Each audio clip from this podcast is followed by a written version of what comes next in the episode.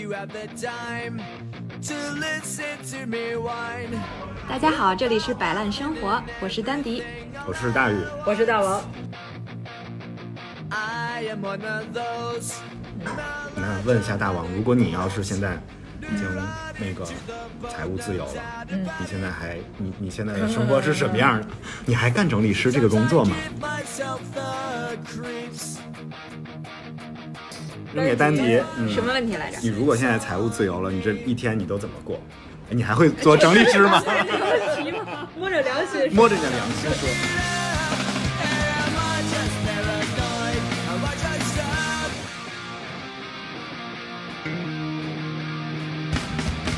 摆烂生活 （Balance Life） 是三个整理师大王、大宇和丹迪的对谈聊天播客，围绕整理与生活、balance 与摆烂展开，分享整理中的见闻、体验和各种鸡零狗碎，以及一些保持 balance 的随机小窍门。哎，哎，我们今天聊什么话题呢？虎年最后一路，啊、虎年最后一路。但是我们今这一期上线的时间应该是计划是在大年年初五五，对，嗯破五，对，破五。然后据说也是迎迎财神的什么日子，哗啦哗啦哗啦哗啦哗啦哗啦，祝大家日进斗金。财神看看我啊！对，所以呢，我们这一期的主要话题，我们就拍脑袋了一下，想想录一下关于什么来着？金钱整理。对，跟钱有，跟反正我们聊聊跟钱有关系那点事儿，是吧？对，嗯然后这一期的主要嘉宾是大宇。好，掌声欢迎。对，这因为实在是超出了我和大王的守备范围，大王现在一直张着嘴在这儿 沉默着。愁死了。对，然后丹迪回想了一下，我我跟 我跟理财唯一沾边的行行为，可能就是什么记账，然后或者上银行打印一下我的存折，除此以外就没有了。大王是那个上一期我们有一个问题，我忘了问题是什么了，但是大王的回答是他希望住在钱眼儿里边儿。呃，差不多吧，就是梦想还是要有的。好吧，那我们怎么怎么开始这个话题呢？其实我们在那个录之前，宇哥已经叭叭的说了就二三十分钟了，早知道就开录了。对，但本期不构成一个理财建议哦，对，只这个是对，只是一些跟其实跟嗯整理思维相关的一些讨论。嗯嗯就记得我们我们就是我们学习那个整理的时候，其实是有专门的一堂课是讲金钱整理的，对吧？。哎对，也是的。嗯，然后我觉得当当时大王说对他的那个启发特别大，啊，对，还真是，就是我们那个非常昂贵的那个整理师从业课里边儿，我觉得最值钱的是这个金钱整理课。虽然他们该问我都讲什么了，我也那个印象不是特别深了，但是我觉得当时就是老师让我们去梳理，就是对于金钱的这种感受和感觉，我我觉得那个对我的那个影响或者是触动比较大。嗯就是当时丹弟你还记得吧？就老师说，就是大家拿很多拿便签纸，然后每张纸上都写上你对于金钱的任何的感受，对吧？所有的都可以，任何对所有都可以方面的。。嗯，然后，然后我记得我当时写的就是好烦呀，然后就是怎么都因为钱吵架呀，哎呀，我一看到钱我就觉得头疼，就很多都是这种特别负面的东西。嗯，对，大概是这样。所以就是那那句老话怎么说来着？你不理财，财不理你，是吧？哎，我也想理他，你烦他，他也不待见你。哎，是是是是这个道理。那那丹丹妮，你还记得你当时写的什么吗？我没有太记得了，但是应该不会，因为大王说可能都是一些比较烦的一些关键词。嗯。我当时应该写的就具体我不记得，但是那个感受可能是相对比较，呃，相对比较正面的。嗯。嗯哎，对，我还记得我为什么当时对这堂课的触动比较大，是因为当时我们上的不是线上课嘛，嗯然后大家都是开着一个小窗儿一个小窗儿的，嗯然后老师会让大家去分享，就是你的这个这个就是整理完之后的这样一个感觉。然后我就记得像我们有的那个整理师，他就说。嗯，因为她当时比如说在跟老公打官司，嗯然后就是对于钱的这个感受比较深，然后她就就哭了，然后我当时也有点受不了了。然后我还记得丹迪也说，丹迪说是因为他那个出去留学，然后他也觉得这个，因为毕竟是当时就是父母就是出的钱，所以大家很多人对于钱大概都是有这样的一种比较深刻的感受的。嗯对，就是跟关系有很多那种感受。嗯，对，钱跟关系有很多感受。嗯，嗯，你看宇哥可能没想到，跟我们刚才蕊的完全不一样。没准备。嗯，但是其实我觉得那个这个作为一个整理师的课程，它为什么会在里面，然后以及我们嗯为什么会觉得它有价值，嗯其实也是因为我们那个整理师的一级课，它算是一个从业课。那你从业的话，你不管是把它当成创业也好，还是当成自由职业也好，嗯其实你要盘一下你的就是经济基础是的，是在一个什么位置。对，然后以及其实也跟整理思维有关系吧。其实我觉得，就是你以一个什么心态去看待，呃，赚钱这件事儿。是，嗯嗯，嗯所以我觉得这个是对我来说启发比较大的。对当然以及我也看，就是跟大王刚才说的，就是有的其他的同期的学员，他们跟金钱上面的关系可能会压力更大一些。嗯。比如说，不管是他们现在家庭的状况，还是嗯。工作的状况，对，嗯，可能每个人都会有不一样，这个也是我当时没有太多想的，因为我从一开始大学毕业到到学整理师，一直是属于一个打工仔的嗯阶段，嗯没有接没有太多的就是人生的大起大伏，嗯嗯，所以可能对这个的感受感受和别人是不一样的。嗯，确实像丹迪说的，就是我们呃，就是金钱的这个部分，对于我们来讲，它其实有在两个层面上嘛，一个是。呃，你个人的这个财务的管理，我觉得这是这是一部分，就是你作为一个，不管你做什么职业，对吧？嗯然后这个是挺挺重要的一部分。那另外一个部分呢，就是你作为一个自雇者，或者说你是一个个体户，是吗？那你要经营一个，毕竟这是一个生意嘛，所以嗯你要经营的话，还是要有很多的这个嗯、财务和呃就是金钱的这个概念在里边，否则的话，我相信就是你可能得运气好成什么样才能，如果你什么都不懂的话，才能赚到钱呢，对吗？我觉得这个是挺挺有挺有嗯挺值得聊的一个一个话题，嗯，嗯然后另外一个呢就是。刚才丹迪也说了，就你们两个都说了那个金钱和关系，就大家赚钱的时候好像都挺开心的，对吧？就钱嗯进口袋的时候，对，然后呢，但是这个钱其实也给我们带来了很多的，就是困扰，那没有钱的时候，或者有很多钱的时候，然后分分赃不均的时候，是吧？那还没有体验过。不患穷患不均。对，就是它其实是呃，就有很多美好的地方，但是也可能带给我们很多的困扰。那我觉得就是从我们整理的角度上来讲啊，我觉得挺有嗯，就是这是挺值得探索的一个事儿。因为就刚才跟你们聊天的时候，我就能感觉到那种嗯回避，就是我特别明显的一个感受是我我觉得这个事儿，哎呀，我特别不想碰。然后要么是出于像丹迪说的，他其实好像不太会，嗯就好像觉得自己财商低，嗯就是跟管钱这件事儿没什么没什么关系。然后大王呢，就好像觉得这个事儿怎么这么烦呀？对，但是我试图理他，然后我甚至还报过理财课去学习了它。哦，然后结果呢？结果是，然后我就我就先把自己的那个保险买了，嗯。就是先把保障买了，因为我考虑到我目前的这个状态，就是我又是个单身，然后我又是个独生子女，我要照顾父母，所以我我当时就考虑的是，就是这个这个保险这个钱我是一定要花的，嗯。对，所以当时是，所以当时我跟我的那个保险经纪人我们去聊的时候，其实是沟通很快，因为我将近那会儿就是学习了可能有半年，然后又了解保险，了解了有半年多，然后才就是接触了不同的保险经纪人，最后才选择了他。所以当时就聊的还挺顺畅的，就是我我我对保险的这个接受度就没有那么的抵抗，嗯是因为我真正了解过我当下到底需要的是什么。对，但是后期的像刚才咱们蕊的时候，宇哥也说到一些理财产品，其实我也投了一些就是所谓的长线的，就我也不着急。然后我也是因为学过，然后在我妈、我父母他们就觉得这个回报率很高，然后投进去以后，然后几个月，哎呀亏了这么多这么多这么多，然后我就跟他劝他，我说您要是没有三年五年的那个闲钱的话，就不要投这种东西。所以其实在这个上面我是没有焦虑的，我现在唯一的焦虑就是可能。从去年到今年，唯一的焦虑就是这个入的问题，嗯。对，它不是一个就是这个理的问题，嗯，对。就是赚钱上的赚钱上的那个困对。扰。，就感觉没有什么赚钱的头脑 就是可以干喜欢的事儿，然后也可以傻干，但他他就是不挣钱，哦，就是那种感觉，嗯，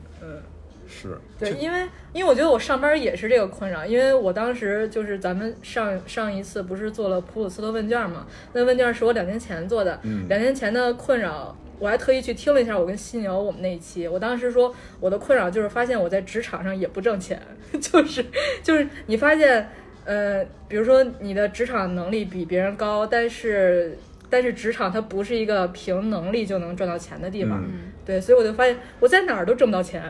就是这种感觉。嗯，大家沉默了，大家说，说这个也没有蕊过，这话题没法接了。对，就是觉得大王一边一边说自己好像很不擅长干这件事儿，然后其实默默的也上了课，对也努力干了一下。然后结果好像也都默默的做了一些配置，然后好像也安排的还挺明白的，然后呢，也不知道自己在那儿假装什么呢，就是我努力想搭理他，但是他不怎么搭理你。当然我们可以拉回来，拉回来，因为今天嗯我们刚才蕊的时候，那个蕊了很多东西啊，就是宇哥有很多知识点可以分享给大家。就 不知道该分享些什么。哎，其实其实我们这个契机还有一个，就是我之前那个在我们仨这个这个节目的播客群里面发了一个嗯豆瓣儿的年度啊算年度话题，嗯就是年轻人的生活方式的趋势。嗯呃当然当然只限于豆瓣那个那个小群体啊。嗯的一个调研一个报告，然后呢，其中有一个趋势叫呃什么来着？贫穷的穷版的穷版的 fire，嗯，穷版的 fire 生活，嗯。这个 fire 呢，它是一个它是一个呃生活方式，对生活方式，它那个它是四个字母代表的，就是。是 finance independent and rely retire early，对就是金财务自由以及提前退休是。的这么一个意思。嗯。然后这个也变慢慢逐渐成为一个，嗯，有一部分年轻人会注意到，是。或者是会想要了解的生活方式。是，嗯，这个大概好像是在九十年代的时候，在美国兴起的一种，算是一种运动，好像是。因为那个时候，很多人就希望早一点从那个朝九晚五的这种生活里边摆脱出来，希望能早一点退休，因为我们现就是传统的人生基本上是一种三段式的人生方式，就是你出生了之后被呃养育成人，接受教育啊，然后这是这是第一段，第二段就是你开始呃工作，然后呢赚钱，然后包括结婚生孩子，然后一直到你退休。啊，这是你第三段人生，就是你退休之后的生活。然后这个时候呢，你就其实绝大部分人就是三段式人生，这个时候已经六十几岁、七十岁，然后已经变得比较衰老，靠着自己的养老金来过活。那这个时候，就算你不用工作了，其实你的体能也不太好了，然后你想四处的去旅行，也不见得有那个体能和那个那个积蓄。啊，所以其实就有很多人想着说，为什么我不能在我人生的黄金的时间，就是体力也还好的时候，然后呃有一些钱可以可以就是做我自己想做的事情。嗯所以呢，这个运动其实也就呃应运而生，好像是。嗯嗯，但是其实我觉得这个听起来，在不太了解的人耳朵里，可能听起来有一点消极，就有一点像日本那种泡沫经济破灭了，然后大家都躺平了，好像有一点就是这种就是低靠着低欲望去过活嗯的。的的人生方生活方式或者生活态度，但是我觉得其实浏览了一下那个小组也好，还是说后面它相关联的一些话题，其实我觉得也未尽然如此。我觉得还是一个主动选择的这么一个，呃，给我感觉是大家在主动选择这个生活方式，嗯而不是说被动接受。因为我把钱花光了，所以我不得不去低欲望或者对是，呃，躺平。就是这个就是 Fire 的原，其实它最开始推行的，呃，就是说我我希望一个是控制我的欲望，嗯过一个比较，呃，也不能叫精简的，反正嗯就是比较低欲望的这样的一个生活。它其实好像某一种程度上也对，就是现在这种比较消靠消费主义推动的这样的一种呃消费模式的一种抵抗。那另外一方面呢，它其实呃是希望我通过不管是储蓄也好，投资也好，可以赚到足够的钱，然后呢，我靠着我的这个 攒下来的这个积蓄，呃，然后呢，呃，通过呃合理的投资配置，然后有一个呃比较稳定的这个呃税后收入，就睡觉之后睡醒了之后就能赚到的这个钱，啊、不靠那个呃朝九晚五的这个工作可以拿到一笔钱，啊、来支持我的这种比较低欲望的这个生活。那当时好像也是提到了，说是好像是你的年收入呃年支出的二十五倍，就是你的这个积蓄够这个的时候也就可以了。另外，有的人会说是你这笔钱如果按年化百分之四的这个算哈、然后你的这个每年的回报率能够你的生活费，那其实你也可以实现了这个所谓的 FIRE 的这个生活的状态啊，那你之后就可以来来过这个 FIRE 的生活。我大概是因为我一八年的时候开始停止了那个就是朝九晚五的工作嘛，这已经说了八百次了。然后我其实，在那个探索的阶段，其实财务的就是安排是我花了挺多时间的，呃，一件事儿，就是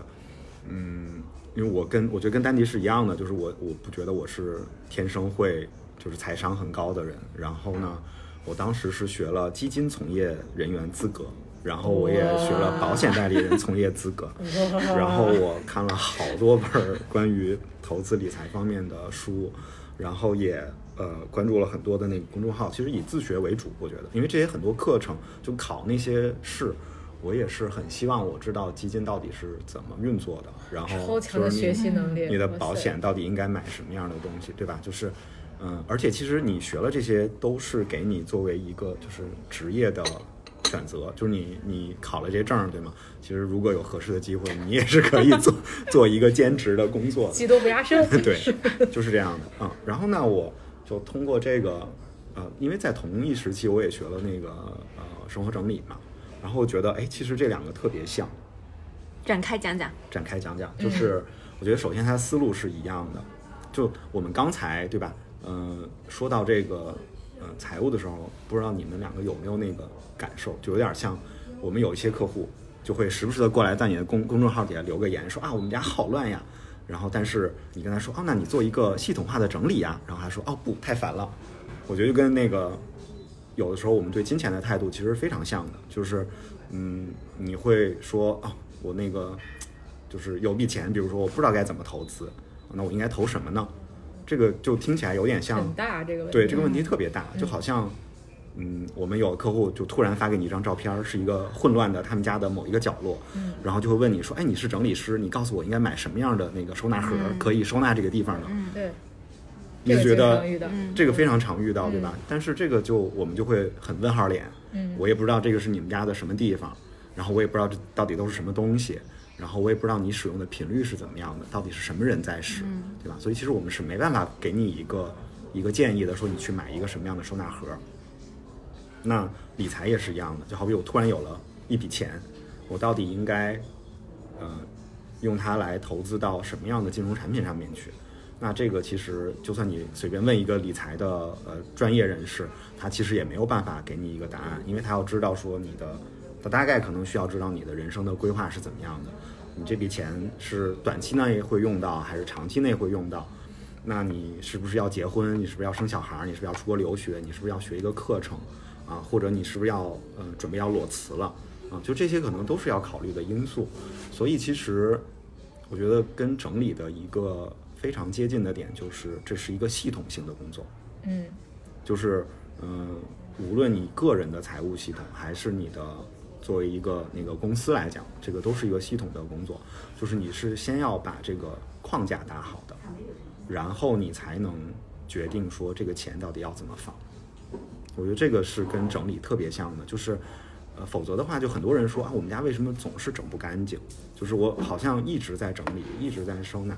但是家里边就总是特别乱。这种情况下，我们大概作为整整理师，我们就知道说，嗯，你们家一定是没有一套可行的整理收纳系统，对吧？就是你这些东西到底应该放在什么固定的位置上，呃一定是没有的。嗯嗯那这个时候，那我就想，那其实金钱的整理也是一样的，就是首先你要根据厘清自己的那个需求，就是我们上一期不是做了那个呃人生整理嘛，对吧？就是其实我们从那个侧面上，我们也能看到，就是我们大家的你的需求到底是什么样的。嗯所以这个可能是你做金钱整理的一个出发点。我到底想过怎么样的生活？那你就可以倒推出来说，我为了支持这样的生活，我的开销大概是有多大的？然后我知道了我的开销是有多大的，那我就可以来衡量，说那我怎么能用一笔钱来支撑我这个，就是拿到支撑我这个开销。然后我我是用什么样的工作方式，或者说，如果你想采用一个 fire 的那种生活方式的话，那我我可能就会有一个目标，说我需要攒多少钱，然后来实现这个这个 fire 的这个生活方式。嗯，所以给我的感觉就是你必须得找到这个目标，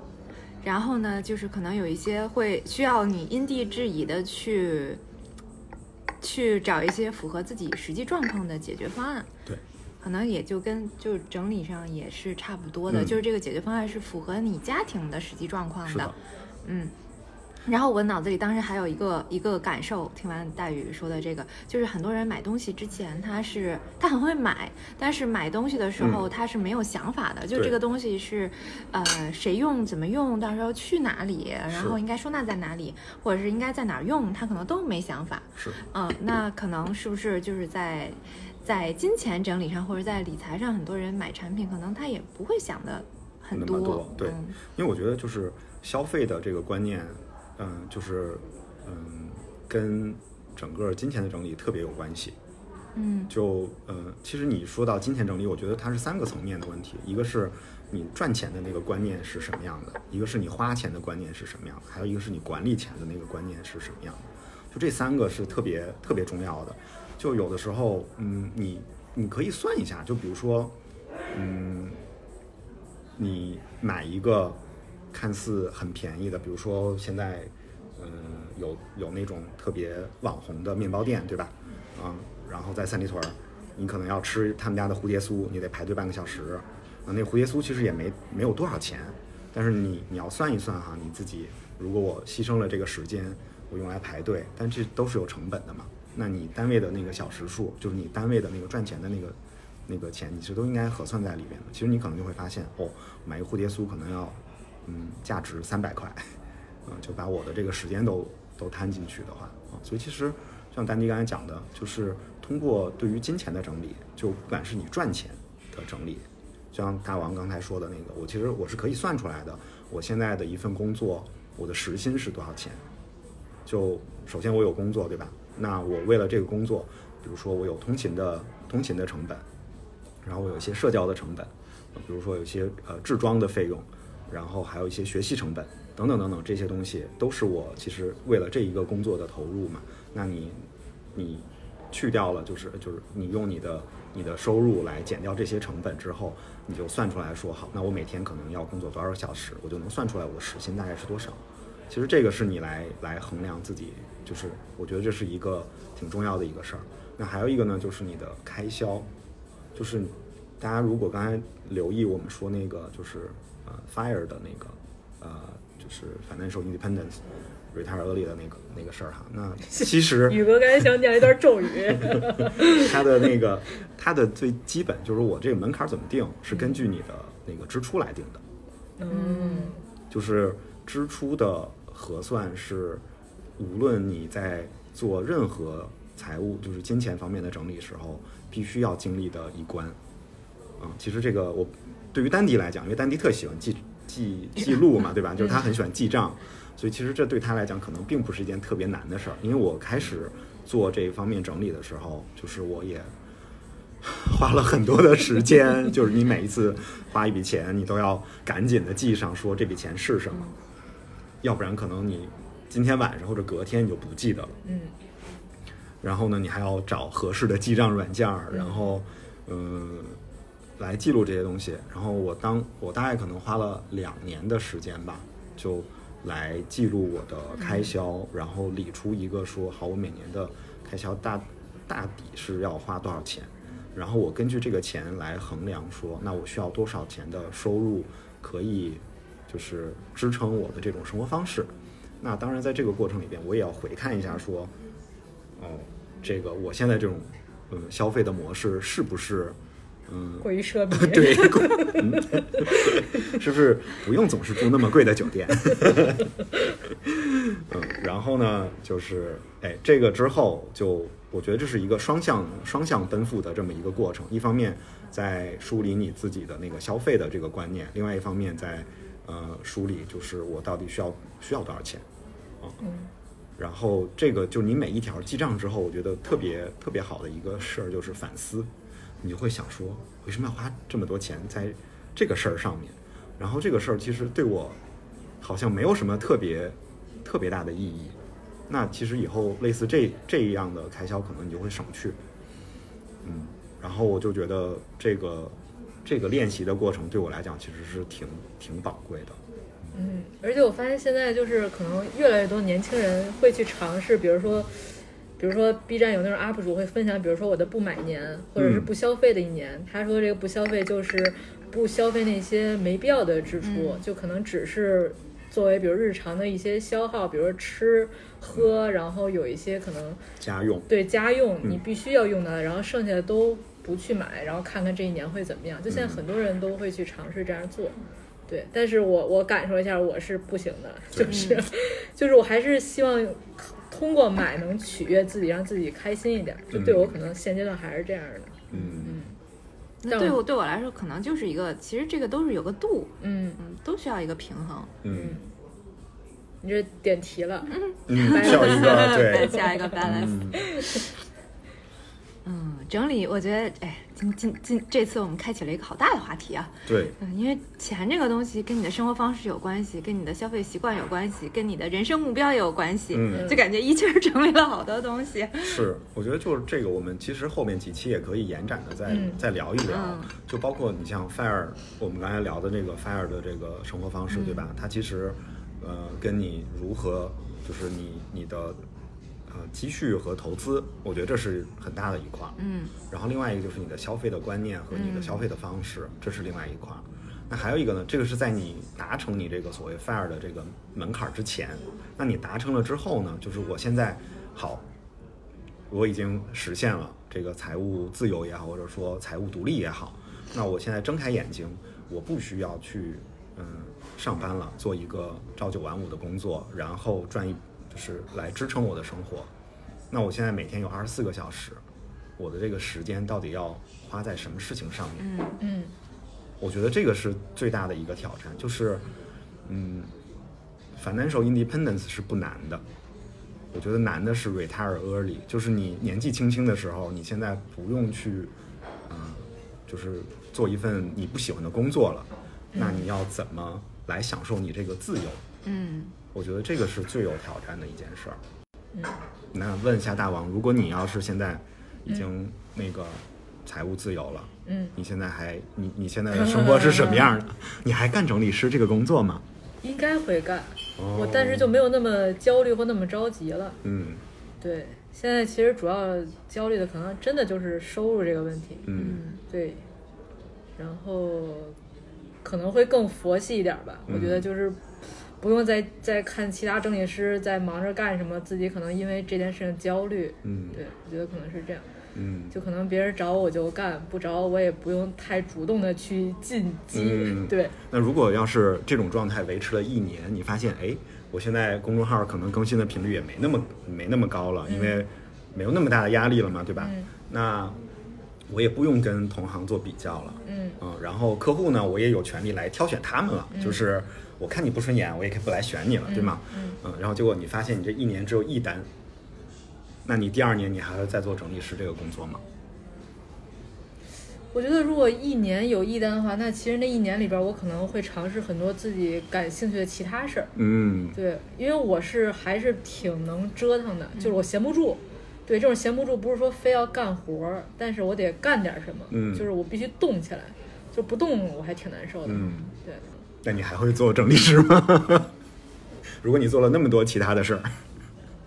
那我就变成一个多盖儿多盖儿青年，那就我的 title 就不光是整理师，我可能还是什么证件再训师。我觉得这样的话，可能别人就不会找他了。对对，有可能。对，对，其实其实我去年就是因为也是差不多，你已经就是你说那种状态，就是我们可能也就一个月顶多一单，嗯然后我后来不就去我学姐工作室去兼职了嘛。然后到年底的时候，我特别喜欢一个运营大佬，他在招一些内容共创者，嗯然后我就报名了。所以其实我这两个月也在跟他一起干共事，在做一些事儿。嗯对，就是就是闲不住。而且我也是希望通过跟，因为他也出来单干了，他四十了，他说四十岁互联网人不可能一直一直在那儿待着了，对，所以他人家也不要他。那那是不可能的，哦因为好多人挖他，哦对，他就根本就不想再去打工了。哦，对，，所以我后来了解了他的业务之后，我跟他说，其实因为他也做一些，他是做 B 端咨询的业务，嗯所以我跟他说，我说其实按咨询走的话，其实咱俩业务差不多，我说只不过是领域不一样。然后他又要做很多平台的宣传，我说那正好，因为他也希望别人推着他走，我说那我也正好，我我帮你做事的同时，就是你也可以推着我走，然后这样的话，我有问题我也可以跟你交流。对，所以我就是一直就是闲不住，嗯就属于闲不住的状态。嗯，当然，当然这些闲不住就是你可能短期看，它确实就是挣不着钱，没有任何收入的。嗯对，但是我就觉得做事儿总比闲着好。嗯，嗯，对，是这种感觉，而且做的是我觉得还还喜欢的事儿。我跟大王就不一样，我就觉得闲着就比做事儿好。年龄不同，大家这个这个黄金年代不一样。你想想你的三十岁一个，是不是在夜店 是不是一会儿还得年入五十万的时候。嗯，是可以玩到四点，第二天早上八点出现在办公室。我弱爆了。嗯，把这个问，把刚才那对个问，题问题扔给扔给丹迪丹迪。嗯，什么问题来着？你如果现在财务自由了，你这一天你都怎么过？哎你还会做整理师吗？那个问题吗？摸着良心说，摸着你的良心说，会啊，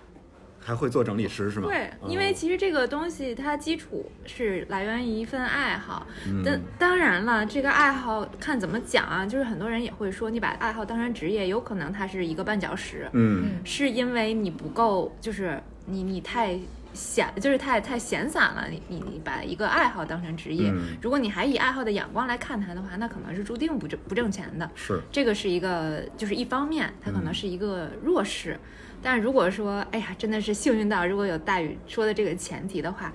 那我觉得它就是一个优势，嗯嗯嗯，然后是也是一份可以持续下去的动力，嗯嗯而不会是因为某一种就是实际上的压力或者门槛，让你不得不选择终止或者退出。嗯嗯。还有第二个问题呢，我第二个问题是什就如果？一年只有一单的话，你还做不做整理师？对，所以我觉得这个这个问题的答案可能不取决于我。如果我一年只有一单的话，可能也没有人再再找我了。对，就是这 这个不是一个，不是这不是你自己能决定的一个事儿。那你为什么问我这个问题？没想到，对，就是你要，我跟你说，所以为什么我刚才跟你跟你们说，财务自由里面，财务是容易解决问题，自由是难的。就是你现在是这么设想的，对吗？当你因为你如果不是为了这个呃赚钱来做一个事情的时候，那你你钱不是你的回报，那一定是有其他的东西是你的回报的，比如说你成就感，对吗？或者有的人就比较乐于助人，那你助人的这个动机其实是很重要的，尤其是像做心理方面工作的，或者像做整理师的，我觉得多少都有一点儿，就是那个动助人的那个动机在这个里边。利他，利他。嗯，那如果你发现其实我现在没什么压力做这件事情，我做的事情其实往往就是我想做点什么做点什么，对吗？那那个时候可能你也不是顺着市场的那个方向走的，那你也不是很在意竞争竞争的这个状况，对吧？你的这个业务发展可能它不会是一个发展的状态，它可能是一个持续萎缩的状态。那到那个时候，你钱也没赚着，对吧？然后你其实利他的这个诉求也没有得到满足，那你还会继续做这件事儿吗？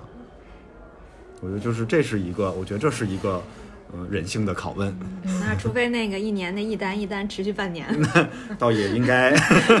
可能就是个咨询。但是宇哥说这，我就有点想起来，今天你在群里边发的咱们另一个整理师的那个截图，嗯。其实他呃去年去年在那个协会里边做了个分享，然后他分享的时候就是说他其实就是可能到到各地去做很多的分享，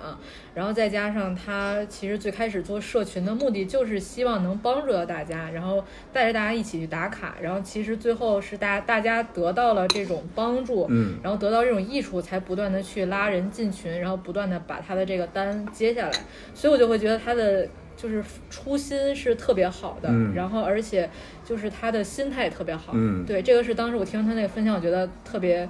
感触的一件事情，对，嗯，所以其实这个我觉得初心就跟金钱，呃，就是你对待金钱的态度也是有关系的。就是如果你是以赚钱为目的的做一个事儿，大概率你可能也赚不着什么钱。这就是我现在的心态。但如果其实你的初心不是这个，反倒其实钱就是一个附属品，它是你人生的那个一个一个动力和源泉，就是它、它反倒是可以滋养着你，就是那个东西就会莫名其妙就到你这儿来了嗯，所以就这个我觉得挺有意思的。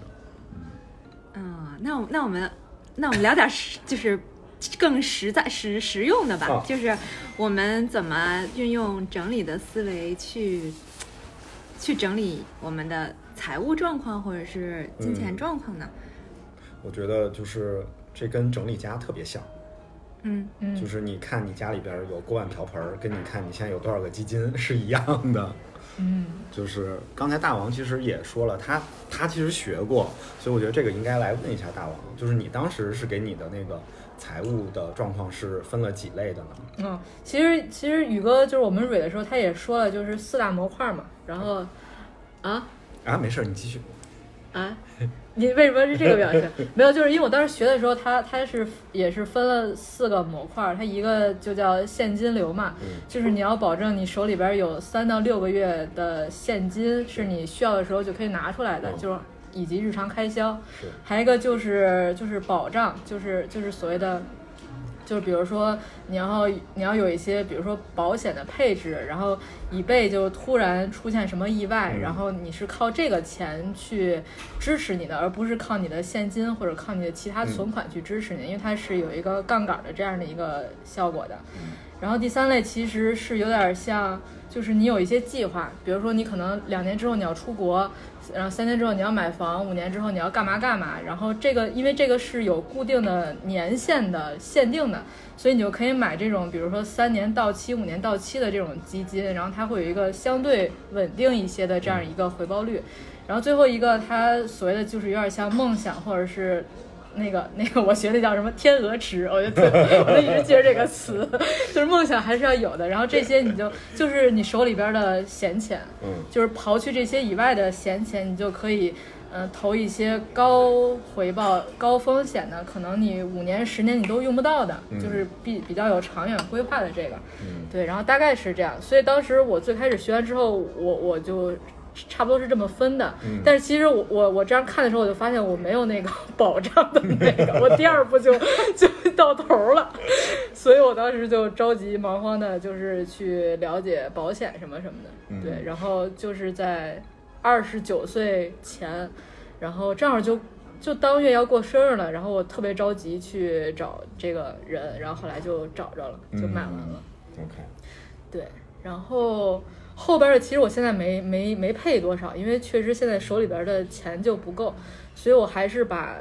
大头儿基本上都放在了就是可以随随拿随取，然后每个月稍微有一丢丢的那种 小回报的那、嗯那种，因为毕竟现在的这个。呃，状态不太一样嘛，因为我毕竟是自由职业，我每个月有固定的一些支出，然后甚至是有一些可能会有一些意外的支出，所以我要保证我的现金流。嗯，对，大概是这样。这样配置。所以其实这个你看这分类方法就跟我们上课教给大家的那种就是四象限法或者是什么的，其实就是一模一就一一毛一样的。对，就是我觉得上这节课，它就是给了我一个系统的思路吧。嗯然后像之前你们刚才说的记账那个，我之前也坚持记过，但是我缺少了一个复盘总结的这样一个过程，就是我记完以后你，也不知道一年花了多少钱。就是呃，对，就是就是感觉就是傻 记。只 有过程没结果。对对对对对，然后我我那个今天开始又重新记了，然后我要看一下我我我到底哪一类就是占比比较大，但是其实我自己已知的是，我知道我哪儿花的比较多，就是吃上面，嗯，就我在吃喝上面是非常舍得花钱的，嗯。就这个就有点像，就每个人他价值观不同嘛，是的，就是我也跟我朋友说，我说你要让我买一双三百的鞋，我可能会犹豫一下，但是你要让我说花三百块钱买吃的，我立马就下单。对，这就是大家的这种价值观不一样。对，然后我就会发现我，我基本上钱都花在吃上面，而且就是我也跟你们说，我就是对钱特别不敏感或者烦嘛，所以就是比如说我跟朋友出去吃饭，然后我基本上很多时候就可能就我就请了，我觉得无所谓。嗯就我我在这个方面的花钱，我就觉得没有什么。但是后来你再回顾，你发现请的实在是太多了，钱就是本没的。或者经常是他们就说，或者有时候经常是我说我说我先交，然后回头咱 A 就行了，后来我就给忘了，然后可能他们有人可能追我一个月，说你到底 A 不 A？A 不 A 呀、然后我才去倒那个，就经常就忘了这茬儿了，对，经常这样，所以你到底烦钱烦什么呢？就没有啊，就是就是能花，但是你当你再想花的时候就没有，那不是烦钱吗？那是烦你自己吧。把我自己太能花钱了。那比如说，比如说像像你你记账，你记完账之后呢？因为因为你嗯是你现在是一家之主嘛，对吧？你老公肯定不记账吧？但是我是属于使唤丫鬟赶那个拿钥匙，知道什么意思吗？就是不做主，当家不做主。啊，是这样啊，记记账这个它是一个习惯，它是就是从小养成的这么一个习惯，它可能，但是这个习惯呢，小时候你并并不。并不想拿它来做什么，你只是觉得单纯好玩儿。嗯然后呢，有很长一段时间，我会跟大王一样，就是光记了，然后就没有然后了。嗯然后呢，在在工作之后，就会有，因为毕竟小的时候你只有支出没有收入，嗯然后在呃，你唯一的理财方式就是就是节流，嗯就是控制控制支出。然后在工作之后呢，我觉得这一刻我也是比较确实，一直没有补上就是开源这件事情。嗯那我的这个记账的习惯虽然还是保留下来了，因为我们整理里面有那个俯瞰的环节，其实你起码要知道自己这个钱都花在哪儿了，或者说收入来源，或者你现在的财务状况是什么。所以我会往大了说，我会做年结，就是像财务一样，就是到年底的时候盘点一下你的账户里面都趴着嗯 什么东西，嗯 嗯，你的资产到底有多少？嗯那这也是那在裸辞之前可能会稍微看一下，起码得知道自己是个什么状况，然后有没有勇气辞？对，是有没有把那个勇气甩老板脸上，还是说你那个完了就得睡水泥管子了？嗯，所以这个就是我我对我对理财做的唯一努力。那你知道自己开销比较大的是什么东西？哪个品类吗？嗯，这个就是上期也也说了，就是嗯，之前几年都是旅游的支出会比较大一些。嗯嗯这个旅游好像也是我在那个日常支出以外最大的一笔开销，就是每年都能占四分之一，嗯差不多，很大的一笔钱。哎，但是丹妮刚才说那个，我觉得就是你们小时候收到红包，你们会自己打理吗？我没收到过红包，不没事都交给交给你交给我妈妈？对我也是，就是所以我小时候对红包，就其实到现在都没有那种感感触，嗯就收到红包好好开心，没有，因为每次只看见了信封，然后就不是每次收到，然后我我就会下意识的给我妈，因为我妈说，因为我还要给人家孩子，对，我觉得红包不就是个流动的东西吗？就是到你这儿，其实也没有不一定落落到你妈手里了，可能马上就变成你你什么什么姨啊姑啊什么舅家的孩子的但是红包。但是后后来的孩子，比如现在孩子，可能父母就会给他们，像我妹九八年的，嗯然后我就记得我那会儿刚上班两三年嘛，然后我妈就说我妹的存款是多少多少，我说。我说比我现在的还多，因为她对啊。很多就是以前的红包，然后就攒下来攒下来了。对，嗯我就说好羡慕。他是有一个专门的开了一个账户是嗯，吗？应该是给她给他放进去了开了。一个。嗯，所以我就说，嗯，还是小时候还是要有点那个理财意嗯。识，而且我还在学姐们的熏陶下，还看了那个什么《富爸爸。穷爸爸对，然后他们还带我玩了那个现金流的那个游流啊游戏，对，那个真的是对我的脑部开发有了一定就脑部开就 哦，原来就那叫什么财商，就才哦，原来还有这么一个东西，所以你是你是能玩到最后的人吗？我是最后赚出大钱儿的人哇，塞，这么厉害，财务自由的人是吗？嗯，就陪着我玩的。哎那你看过那个什么小狗钱钱吗？呃呃，他们说好看，但还没有看过。那个真的是我觉得，就是理财入门第一本书应该看《小狗钱》，因为那是个儿童读物，嗯就是特别简单，然后呢，让你对很多就是财务方面或者金钱方面有特别基础的一个认识。然后我觉得你读完那个，再读什么《富爸爸穷爸爸》，因为现在有很多的那个书，而他们之间的那个观点是挺冲突的。哦，就是我觉得就对待这件事情，就我们都很人本嘛，对吧？就是嗯、有很多的方向，就比如说什么呃邻家的百万富翁，还有那个什么叫什么百万富翁快车道还是什么的，就这些书，然后跟穷爸爸富爸爸，你看看他们每一本书其实都是互相瞧不上的，都觉得自己的那个嗯赚钱和管理钱的方法是好的，嗯，然后其他的那个方式是不怎么着的，嗯，但是呢，就每个人的情况可能都不一样，包括你自己的嗯家庭的条件也不一样，有的人可能就是殷实，家境就比较殷实，可以从父母那儿拿到很多的呃资源，对吧？那有的人可能没有，那你是白手起家，那有的人可能白手起家你，你就比较擅长做一些有创造性的东西，你可能很适合创业。那有一些人可能就能完成，能把工作完成的特别好，他可能就很擅长打工。那就那其实每个人的方法都不一样，那你其实应该找到一个合适自己的那个，就是这种嗯框架，嗯，然后包括你的生活方式，我觉得跟这个也也也应该是有关系的。哎，那比如说像咱们这一期发的时候是破五那天，嗯然后其实也是大家可能马上又要新的一年要开工了。那比如说从作为一个新年的伊始，那大家在自己的这个钱上边，大家有就有你们有没有什么建议给到大家？就是开始做整理，开始做整理。因为这个不是一个，我觉得就是这个还挺花时间的。嗯就比如说你的消费，就你像记账，对吧？嗯你想统计出好我一年的开销是多少，嗯那你这是一年的，因为它不是说你记一个月就行的，嗯因为它是一个非线性的这么一个波动的状况。嗯有的月份你花钱就是多，有的月就比如你这个月要交保险了，嗯那你这个月就是有很多钱要花出去，那这可能至少要花一年的时间。嗯然后那还是得在你的人生阶段较为稳定的一个时候。嗯第二年，比如你的生活状态发生了巨大的变化，那你你这个记账的习惯还需要继续的持续一年来看一下你生活状态发生变化之后，我一年的开销是多少。嗯所以我觉得这个是挺挺花时间的。我大概可能构建我自己的这个体系，可能花了两两年半，三年的时间。嗯大概才弄完。我觉得这个比家庭的整理要复杂非常非常多。嗯就是你一方面还有知识，嗯就是你如果不懂基础的，比如你基金跟股票都弄不清楚哪个是哪个，那我觉得就是你就是何谈理财呢，对吧？就这个是挺挺困难的。然后另外一个就是这是支出，那你还得学那个很多的这些理财的方法。然后这些也是，如果现在你你现在学的话，也得花点儿时间呢。嗯然后你还得能找到靠谱的人，啊，或者说靠谱的课程来教你这些东西。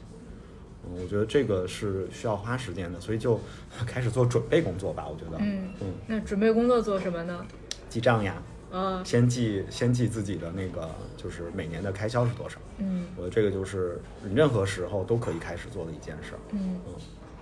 然后我用的记账软件就是我银行的那个记账软件，因为不管我的支付宝还是我的微信，其实都绑在了我的信用卡上面，然后信用卡最终都绑在了我的银行卡上面。嗯我觉得这个比就是任何第三方的那个记账软件都好用。这个是我自己用的，而且它很多时候它自动可以识别你这笔钱属于哪类嘛，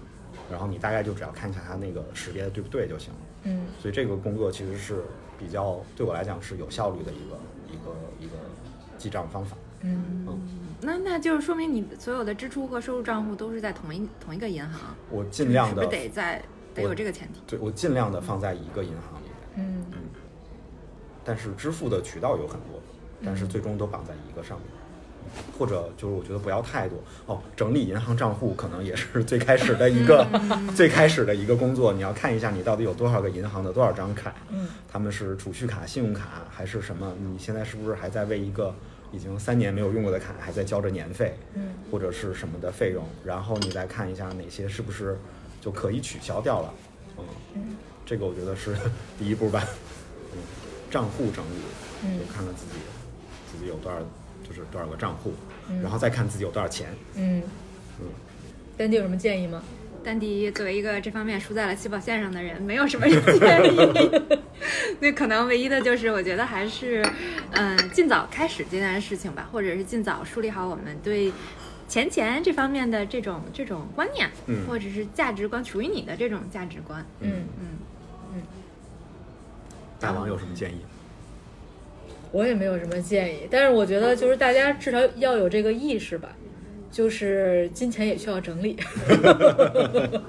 强行扣题。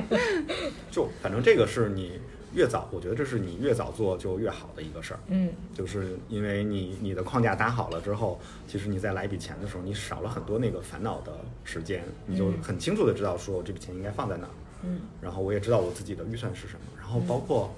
花钱的时候，其实你也知道说，我不知道你们会不会说，有的时候会有那个说法说这东西我买不起，经常呀，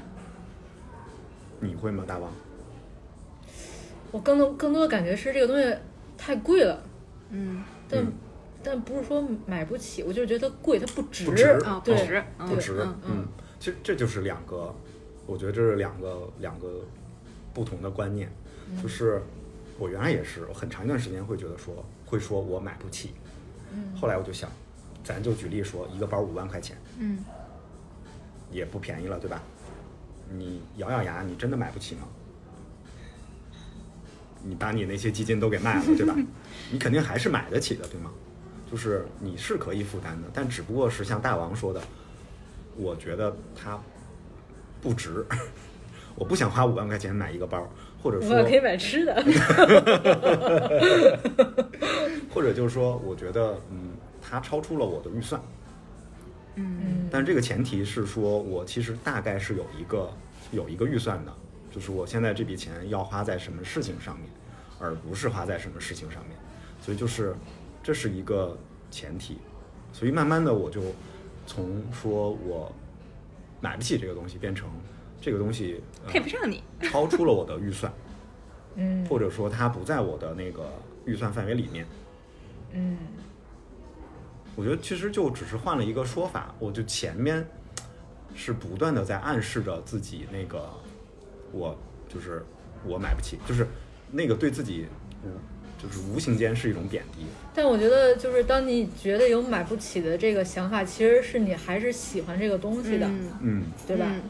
就是或者说我想要这个东西，嗯喜不喜欢我觉得都不一定。嗯对对对，想要的你想要，我想要这个东西，嗯嗯，那就是会，然后就会开始有焦虑，就会觉得说我为什么就是想要这个，我不能我就没有呢？嗯。然后我就开始就是有很多的连锁的那个反应就都出现了，然后可能就有甚至有的时候可能会贬低自己，觉得你看我连这个能力都没有，这个东西我想要我都不能拥有，然后这就是一个连锁的对自己的一个负面的评价的大集合，嗯。嗯，然后这个时候我觉得其实可能就是，嗯，不清楚吧。就是你其实如果真的整理了一下，你可能就知道说，哦，我其实是可以，比如说我一年我有一个预算，就咱就说五万块钱，我可以买一个我很想要的东西。嗯嗯，那如果真的遇到了是吧？那我就买了呗。嗯嗯，但是当你知道有这个预算的时候，你会很坦然的、很坦然的来来做这个。然后，那你有这个预算，那也就意味着其实你是会把这笔钱准备出来的。嗯你也会为这个这个事儿做一个做一个努力。嗯，所以我觉得其实这都是一个连锁的连锁的动作。对。但我觉得连锁里边还可以再加一个，就买买完这个东西放哪儿呢？我觉得今天其实我们大概就是想跟大家说一下。金钱需要整理，其实处处都是包含了整理的思路。其实丹姐也说到，我们很多时候想整理一个东西的时候，它是需要俯瞰的。我们要先知道我们到底有多少，都有什么。嗯你得有一个这样一个掌控全局的这种呃能力，然后或者是意识，然后你知道，你才能像宇哥说的，就是反而你知道你才会不焦虑。嗯，就是就是焦虑其实来源于不确定性嘛，是所以你要把这件事情确定下来，你才能不焦虑。嗯对，然后你不焦虑了，你才知道我离这个目标大大概还差多远，然后要怎么去努力，然后要怎么去做。嗯对，我觉得是这样一个事情。嗯，那其实我还有一个感觉，就是整理里面我们经常会说，不要让你家里边这些东西去驾驭你，或者是让工具去嗯控制你。嗯嗯那其实我觉得，那刚才我听聊下来，我也是这种感觉，就是不要嗯害怕，或者是说嗯怕控制不住这个东西，或者说把钱变成了控制你的一种一种东西，一种心态。嗯嗯，其实它是是你去驾驭它。嗯，嗯，嗯我会有这种感觉。就是我们跟金钱的关系到底是什么样，其实也是可以理一理的。嗯，不要成为金钱的奴隶，不要成为物品的奴隶。嗯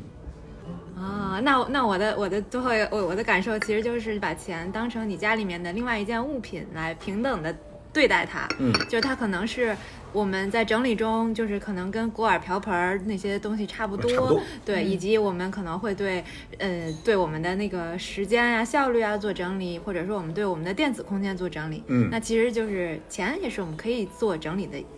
一类物品，对，是不是可以这么说？可以说，嗯。嗯，好吧，那我们这期就这样吧，就这样吧，那就这样吧，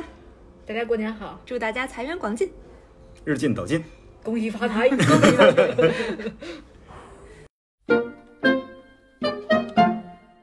哎，我来说一个吧，这跟生活小窍门可能没有什么关系，就是今天我突然想到的，就是大家贴春联儿的时候，就是怎么去去区别上联儿和下联儿呢？就上联儿和下联儿，它其实是有规律的。哎，说说看，嗯，就是这个小知识，你们可以在春节的时候跟跟跟朋友们显摆一下。就是，呃，通常的上联它最后一一个字，它会以三声四声结尾；哦，下联会以一声二声结尾。你吃了没有？哦 我吃了呀。对，当然还有一些其他的，比如说上联儿一般那个，嗯，话题会比较小一点儿，然后上下下联儿会展开。哦，我都是看买家怎么 写的。我那个是吃个大汉堡，生活没烦恼。我想飞到天上去，去呀去放羊，给我心爱的羊儿吃上几朵棉花糖。欢迎大家在小宇宙、喜马拉雅、Apple Podcast 订阅收听我们的节目，并在即刻艾特百兰生活 Balance Life 与我们互动。也欢迎大家向我们提问关于整理、整理师相关的问题，我们会不定期解答，说不定你的提问会变成下一期的话题呢。